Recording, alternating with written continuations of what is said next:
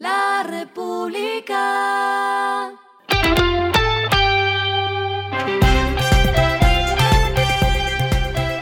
Al final de la jornada, esto es lo que debes saber sobre el comportamiento de los negocios, las finanzas y la economía. Las movidas de hoy fueron.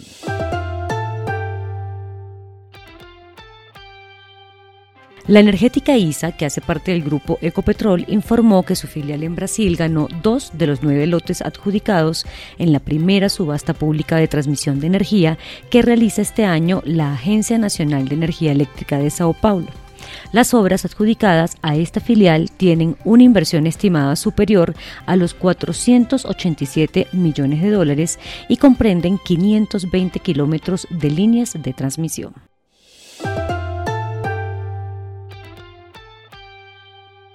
Rappi lanzó la campaña Emprendedor Apoya Emprendedor para nuevos proyectos. La compañía busca que productos de pequeños emprendimientos puedan entrar dentro de la aplicación, también a su vertical turbo y de esta manera lleguen a más personas.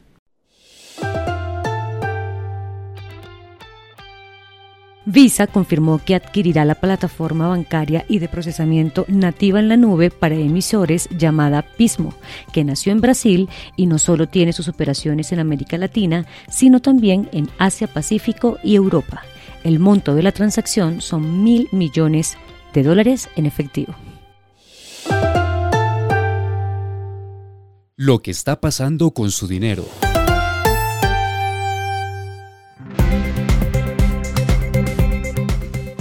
Se completaron tres meses seguidos en los que la tasa de usura, es decir, el techo de interés de sus préstamos, bajó por decisión de la superfinanciera.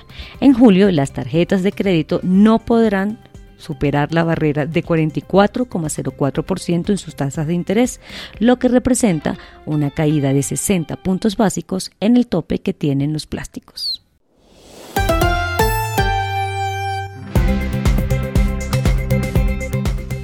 Los indicadores que debe tener en cuenta. El dólar cerró en 4.177,58 pesos, bajó 13,70 pesos. El euro cerró en 4.557,74 pesos, bajó 5,94 pesos. El petróleo se cotizó en 70,47 dólares el barril. La carga de café se vende a 1.360.000 pesos y en la bolsa se cotiza a 1,93 dólares.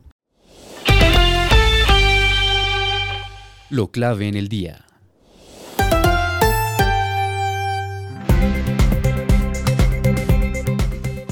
En su reunión de junio, la Junta Directiva del Banco de la República decidió mantener la tasa de interés de política monetaria en 13,25%, terminando así con un ciclo alcista que inició en septiembre de 2021, desde un nivel de 1,75%, con el propósito de atajar la inflación.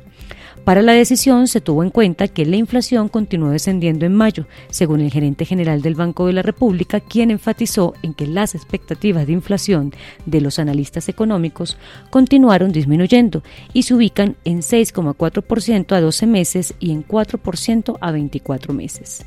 Para finales de 2024 las expectativas se ubican en 5% en la mediana de la muestra. El emisor ha tomado estas decisiones tomando como supuesto una proyección de crecimiento de 1% del PIB. A esta hora en el mundo.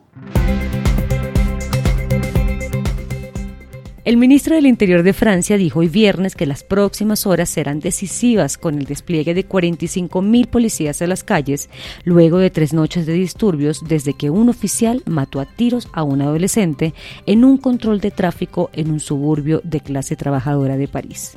La ola de violencia en la que se han reportado incendios de edificios y vehículos y saqueos de tiendas ha asumido el presidente Manuel Macron en la crisis más grave de su gestión desde las protestas de los chalecos amarillos que comenzaron en 2018. Y el respiro económico tiene que ver con este dato.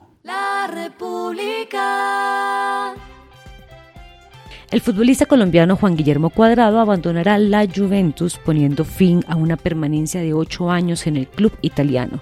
Así lo anunció el equipo este viernes y dijo que no logró un acuerdo para la continuidad del jugador que se convertirá en agente libre. Juventus publicó en su página oficial. 314 veces saltó al campo para luchar por nuestros colores, ganando 11 trofeos. 26 veces se alegró con su inconfundible bailable tras marcar con nuestra camiseta. 59 veces asistió a sus compañeros para que pudieran compartir la alegría de marcar. Hoy, tras un periplo de ocho temporadas, toca decir adiós porque Juan Cuadrado deja la Juventus. República. Y finalizamos con el editorial de mañana, formalización y desempleo aún pendientes. Durante este breve momento de descanso entre legislaturas, el gobierno debería darse cuenta de que tiene que sincronizar las reformas para lograr soluciones estructurales. Esto fue Regresando a casa con Vanessa Pérez.